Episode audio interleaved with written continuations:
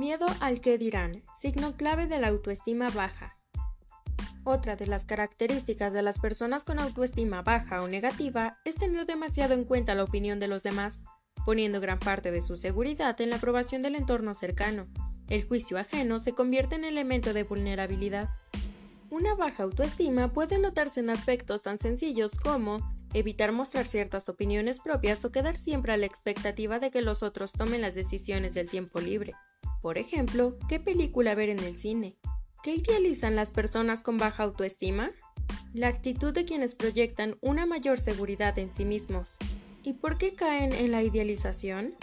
Porque personalizan los miedos en primera persona y asignan al otro cualidades de perfección absoluta. Bueno, pero cabe aclarar que todo ser humano tiene temores y dudas.